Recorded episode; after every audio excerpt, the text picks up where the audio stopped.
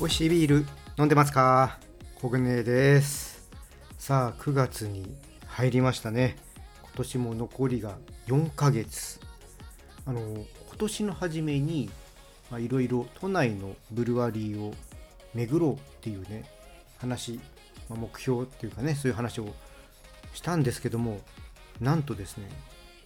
この残り4ヶ月になってですねほぼ0件です。あのなんだかんだ言ってうん全然巡ってないですね。なあそうですね。なんかね仕事終わったらちょっとね回ろうとかそういったこともねずっとね考えてはいるんですけどもいざ仕事が終わると、まあ、その後にねオンラインの収録があったりとかまあ、予定が入ってることも、まあ、多くあったりするんですけども、まあ、何もなくてもなんか仕事が終わるとなんかもう、まあ、すぐ帰ってね家でビール飲むかなとかそういう風にねなってしまっていて、全然ねうん巡っていないんですよね。で意外とこう半日の時もあるんですけどもなんか他の用事が入っちゃったりとか、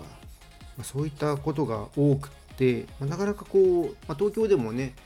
私はあのどっちかというと端っこの方にいるので反対側の方とかねこう時間作っていかないとなかなか行かないんですけどもそういうふうに行こうと思ってたんですけども、そういう感じで予定も入っちゃうのでうーん。もう話せば話すほど言い訳なんですけども全然巡れておりません。さあ残り4ヶ月で何件ぐらいね行けるのか。まあこれはね行こうと思わないといかないので、まあ、だんだんねこう過ごしやすくなってくると思うのでまだねちょっと暑いんでね余計動き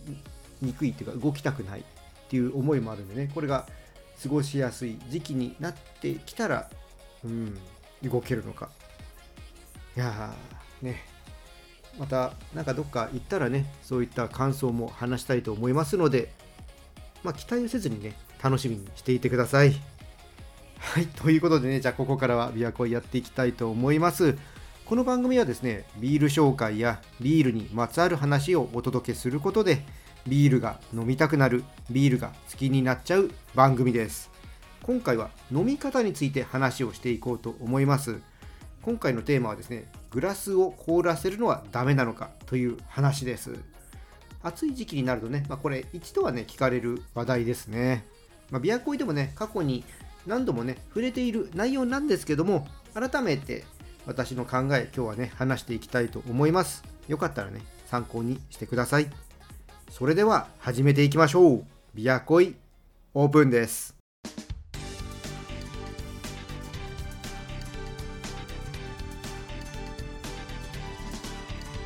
ビアコイ。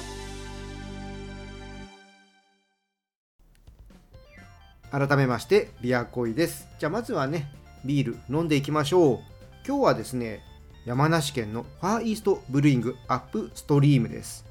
こちらはですね東京のバテレさんとのねコラボビールになります。フラワリーなアロマが香る樽熟成サワーブロンドです。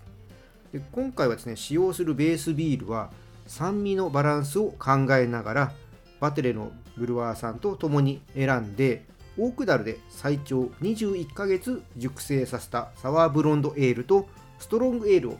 混ぜているそうです。ベースビールの蜂蜜のようなアロマに加えて副原料にジャスミンレッドクローバーメドウスイートのドライフラワーを使用することで花の香りを加えているということです。ジャスミンをはじめとしたフラワーブーケや蜂蜜大地のような香りと穏やかな酸味が心地よく温度が上がると上流から流れる川のように刻々と味わいが変化しファンキーさが現れるということです。花とバレルエイジドビールの融合。おおなんかちょっとこれはね楽しみですね。じゃあちょっと早速開けていきたいと思います。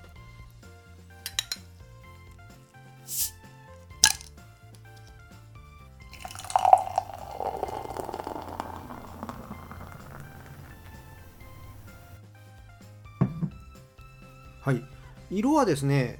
クリアなダークオレンジといった感じですね。じゃあちょっとねどんな感じなのかいただいていきたいと思います。おー。うん。まあサワーエールっていう感じですね。そうですね。あの酸味はねまあ穏やかな感じですね。で後の方から苦みが出てきてこう味がねこうなんていうかな。まとまってこう消えていく時に甘みもちょっと出てくるっていう感じかな。後味はねドライでスッとね、うん、切れていくそんなビールですね。香りはね、うん、梅を思わせるサワーエール特有の酸味のある香り。で奥の方に花のような香りがほんのり香るかなっていう感じですね。うん。花をイメージさせるフレーバーっていうのはねうんあんまり感じなかったですね。弱いかなって思いました。まあ、香りだけ見るともう少しねキャラクターが分かりやすい方がこの花をアピールするにはいいのかなっていうふうに思います。これはうん料理というよりもなんかおつまみと合わせる方がいいかな。ドライフルーツとかナッツとか、まあ、そういったおつまみ系と合わせてゆっくり楽しみたい。そんなビールですね。あの意外とですね酸味のあるビールとナッツって相性が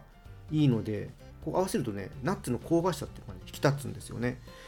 個人的には結構ねこの組み合わせ好きなのでもしよかったら試してもらえればなって思います。はいこちらのビールはですねオンラインショップの方で購入することができます。オンラインショップのリンクは説明欄の方に貼っておきますので興味のある方ぜひ飲んでみてください。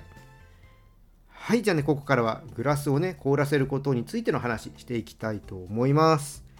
まあ最初にもう結論からね言ってしまうと私は凍らさない方がいいです。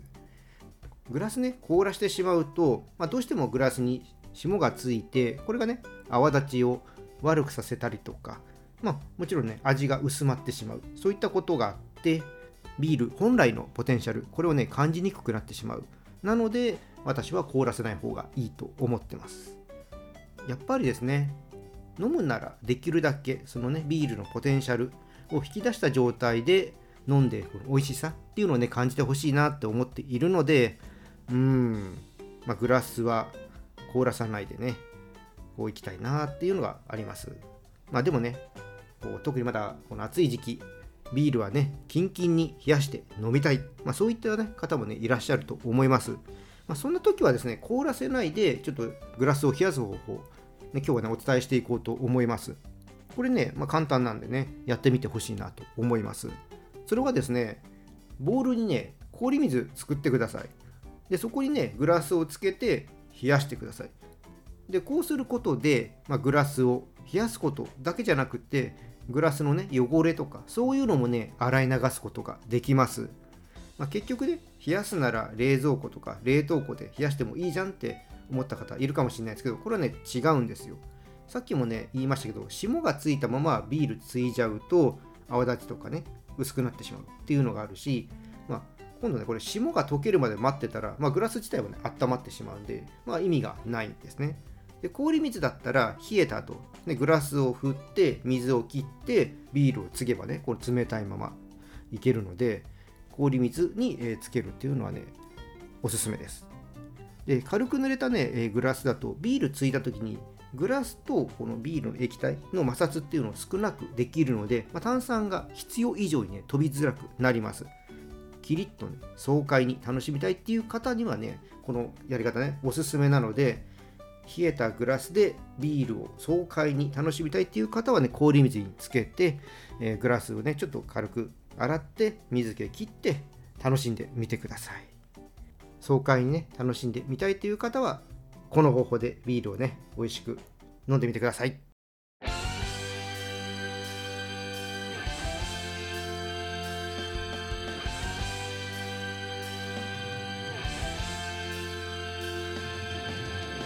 ビアコイエンディングです。今日お伝えしたことはね、まあ、繰り返しになりますけども私がねこうおすすめしている方法です。まあ絶対ねこうしなきゃいけないよっていうことではないのでもう凍らせたグラスで飲みたいんだっていう方はね全然もうそれは構わないです。この辺りはね自由に楽しんでください。まあ、私はね、できるだけポテンシャルを下げないで美味しく飲む方法っていうのは基本、ここでね、お伝えするのでね、でもね、俺はどうしても凍らせたいんだっていう方はね、やっちゃダメっていうことではないのでね、そのやり方で楽しんでもらえればと思います。はい、じゃあね、今日はこの辺りで終わりにしたいと思います。このチャンネルではリスナーさんからの感想や質問をお待ちしています。気軽にコメントとかレター送ってください。また今日の配信が良かったらぜひいいねとフォロー、そして SNS でチャンネルのシェアよろしくお願いします。それでは皆さん、お酒は適量を守って健康的に飲んで楽しいビールライフを過ごしましょう。二十歳になっていない人は飲んじゃダメだからね。お相手はビールに恋するラジオパーソナリティコグネでした。それではまた次回も一緒にビールに恋しましょう。